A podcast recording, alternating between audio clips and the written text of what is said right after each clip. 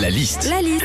La liste de Sandy sur Nostalgie. Qu'est-ce qu'on passe comme temps dans les pharmacies, Ah Sandy ouais, Bah, ouais. Justement, tu nous racontes ce qui s'y passe. Alors déjà, quand on va à la pharmacie, des fois le pharmacien nous pose des questions un petit peu bizarres. hein. Moi, le jour, je vais avec une ordonnance, il me donne mes médocs et il me dit, euh, par contre, euh, vous savez comment vous administrez le suppositoire Franchement. non mais franchement, c'est quoi ces questions? Je sais très bien qu'il faut le laisser fondre sous la langue.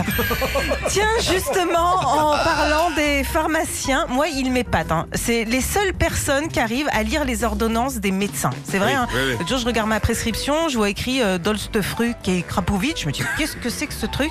J'arrive à la pharmacie, je donne mon ordonnance et là, le pharmacien me fait, ok, donc Doliprane et Gaviscon. hein.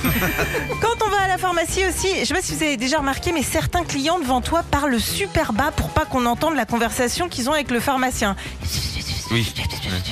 Alors ok, on n'a rien entendu.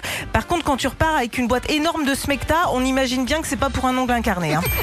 Enfin, en ce moment, quand on va à la pharmacie avec les tests anti-Covid, il y a très souvent une queue de fou. hein. Quand t'arrives, tu te croirais à Disneyland. Sauf que là, les Mickey, on va te les chercher dans le nez. Retrouvez Philippe et Sandy, 6h-9h sur Nostalgie.